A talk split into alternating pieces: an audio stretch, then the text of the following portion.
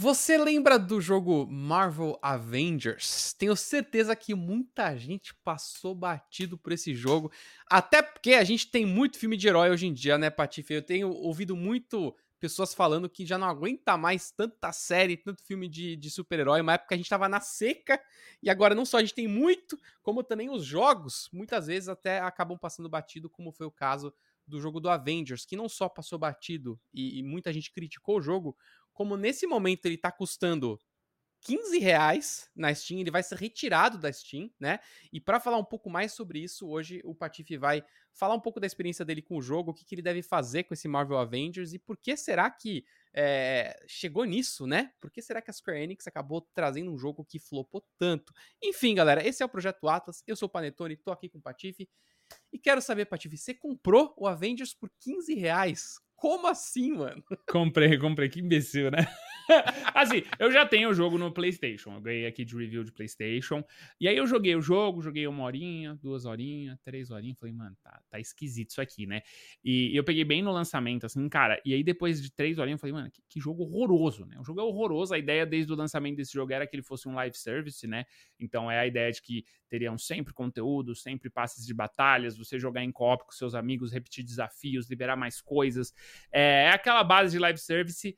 É, mas, mano, é ruim, Panetone. Mas é ruim, ele é ruim demais, ele é desinteressante. É, você joga com o Thor e com o, o, o, Hulk, e o impacto do golpe deles é praticamente o mesmo. Os inimigos são só robôs, e são robôs genéricos. É, cara, troca de um boneco para outro. Assim, então, tipo, cara, é muito esquisito. Eu, a primeira vez que eu fui, é, é, que eu vi uma apresentação de jogo foi a, foi a Portas Fechadas na E3. Uh, ah, e quando eu saí da apresentação, eu, eu saí meio, mano, que jogo esquisito, sabe? Tipo, sabe quando você vê a gameplay de um jogo e aí, pô, ele voava com Homem de Ferro, assim, mas sem graça, um voo sem graça.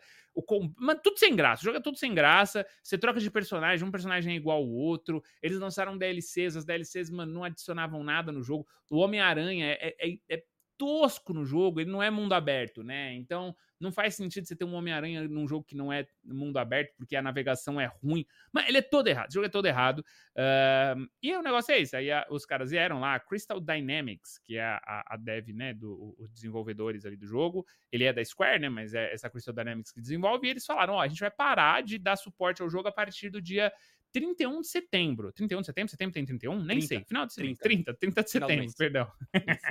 Dia 30 de setembro, eles vão parar de dar, dar é, é, de atualizar o jogo, de lançar conteúdo, não. Porém, é, as últimas duas. A última season de conteúdos ela vai ficar intercalando a cada duas semanas offline na sua máquina. Essa é a parada, né? Não, não vai ter conteúdo do jogo, mas por ele ser um live service, ele vai ficar intercalando entre essas duas. Eles não vão atualizar, eles não vão resolver bug, eles não vão fazer nada e, consequentemente, eles vão tirar da Steam, né? E aí o jogo tá a 13 reais na Steam. E aí eu comprei, tá? Um dos motivos que eu comprei é porque eu pensei comigo. Apesar de todos os defeitos desse jogo, eu acho que é um jogo que, para uma criança, que gosta de super-heróis, ele vai ser divertido. Porque, mano, você aperta o botãozinho, você vai ver o Hulk fazendo poder, você vai ver o Thor jogando martelo. Super simples de jogar assim. É simples ao ponto de ser sem graça. Quem quer uma experiência melhor não tem. Mas é lá uma historinha do Vingadores que eu acho que, que amanhã depois uma criança que tiver acesso aí às minhas máquinas vai ter interesse de jogar. Esse é o primeiro motivo. O segundo motivo de eu ter comprado esse jogo é que quando os jogos saem da Steam, vou, vou dar essa dica pra galera porque ainda dá tempo de pegarem. Quando os jogos saem da Steam, eles valorizam a sua Steam. A sua Steam ganha valor agregado a ela. Se um dia você quer vender a sua Steam, várias coisas vão contar para isso. Então, pô, as cartas que você tem de um jogo, é, se você tomou algum, algum, alguma punição de comportamento, tudo isso conta na hora que você vai vender a sua Steam, né? E um jogo que saiu do catálogo conta também, né? Então, se você comprar ele agora, você vai ter acesso para ele para sempre, sempre vai poder baixar e jogar ele, mas a partir do mês que vem, você não compra mais ele. Então, esses são os dois principais motivos de eu ter pego o jogo. E muita gente está comprando o jogo por causa disso também. Uh, porém, Panetone, isso não é o suficiente para resolver a questão da Square. Quis colocar a questão é. da Square. Em Maus Lençóis, o Avengers é um dos culpados de um problema gigantesco da Square, né, Panetas? É, infelizmente, cara, porque a Square ela, ela lançou alguns jogos que tiveram alguns problemas. É, o Marvel Avengers foi um deles. E, e eu acho que eles estavam na expectativa também de vender bem com o novo Final Fantasy XVI. Foi um jogo que, considerando ele ser lançado numa plataforma exclusiva, com o PlayStation. A gente já sabia que não venderia tanto ele, quanto ele poderia vender, mas muitas fontes internas dizem que se esperava mais das vendas do Final Fantasy XVI e que talvez o Final Fantasy XVI resolveria o problema de outros jogos que não venderam bem, que floparam total, como Marvel Avengers. Isso não aconteceu e por causa disso, muita gente, inclusive o pessoal que está assistindo aí, deve ter visto algumas manchetes falando da, da queda das ações da Square Enix. Eu acho que essa é uma empresa que está tá longe de ter problemas financeiros. Eu acho que tá muito cedo para a gente falar isso. É, a gente viu recentemente o caso da própria Ubisoft cancelando vários projetos internos porque algumas coisas floparam. É, e é normal, a empresa com o tempo ela cresce, cresce, cresce, ela começa a abocanhar mais e mais projetos e aí esses projetos não dão certo. Quando a empresa cresce demais, as coisas fogem um pouco do controle, e aí a tendência é ela dar uma enxugada de novo. Isso é meio que natural na indústria de games, a gente mais e mais vê isso. Uma coisa que eu não consigo entender muito, Patife, é as lideranças de estúdios grandes como esses não darem conta de que os jogos vão flopar. Primeiro que às vezes o jogo talvez ele seja há tanto tempo em desenvolvimento que é melhor lançar logo e ganhar qualquer coisa do que simplesmente cancelar o jogo, né? Eu acho que isso acontece bastante. Mas em muitos casos, cara, acontece um problema aí de miopia, talvez os caras que estão desenvolvendo, de não testarem muito o jogo, não fazerem testes aí com consumidores, com playtesters mesmo, para realmente entender como é que o jogo é, vai ser lançado, como é que ele vai ser é, visto pelos jogadores. Você tem, inclusive, profissionais hoje que você pode contratar. Quando você é um estúdio de desenvolvimento, você pode contratar o cara para fazer o que a gente chama de mock review. Ele é um jornalista que, que vai pegar o seu jogo aí em alfa, em beta, vai jogar o jogo inteiro e vai te passar um relatório, cara, de, sei lá, quantas páginas você quiser, explicando cada detalhe e o quanto que ele acha que vai sair de Metacritic, por exemplo, um jogo desse. Tem, tem isso, você pode contratar vários e ver aí, pô, a média do nosso jogo foi 75. Hum, deve ter um hum. problema aí. Será que a gente não deveria desenvolver mais tempo e entender melhor por que, que as mecânicas poderiam melhorar? Eu vi isso muito acontecendo dentro da Ubi, cara. Claro que eu não vou falar quais jogos foram, mas é, testes internos revelaram: olha, esse é um jogo 70 precisa de mais tempo para ficar uma nota 80, beleza? Volta pro forno e continua sendo desenvolvido. Como um Avengers desse sai dessa maneira, como eu já falei, podem ter alguns casos é, de o um jogo, o desenvolvimento já tá um lixo mesmo e você tem que desovar logo esse jogo, mas eu não entendo como que isso ainda pode acontecer hoje em dia em empresas tão grandes como essa, né? É, a Square vai ter um momento muito bom ainda com o lançamento do Final Fantasy VII, né? A segunda parte da, é, do remake. Esse aí tá num hype estratosférico, o jogo tá lindo pelo que a gente viu nos trailers, então eu acho que realmente a Square tá longe de ter algum tipo de problema assim, mas algo interno tem que mudar para isso não acontecer mais, Patife, porque é muito ruim, cara, quando uma empresa lança um jogo e o jogo é Cara, é, é óbvio que ele é zoado. Alguém não jogou esse jogo. A gente viu o Redfall. O Redfall da Microsoft, cara, saiu zoado. E, e não foi difícil. Não, não, não é que, putz, um especialista teve que jogar para falar isso. Qualquer jogador que joga qualquer FPS parou pra olhar assim e falou: Cara, esse jogo tá zoado, velho. Como é uhum. que isso é possível, Patife? Eu não sei. Mas é, eu, eu fico. É, assim, o, o que eu tô vendo, eu acho que positivamente esse ano deixou isso um pouco mais claro para mim, assim. É que a gente Pô, a empresa, a, a, as empresas de games, elas olham, obviamente, pro lucro que um jogo vai propor, pro gasto, pro custo, né? Pro custo, pro lucro, toda essa parte financeira sempre conta muito.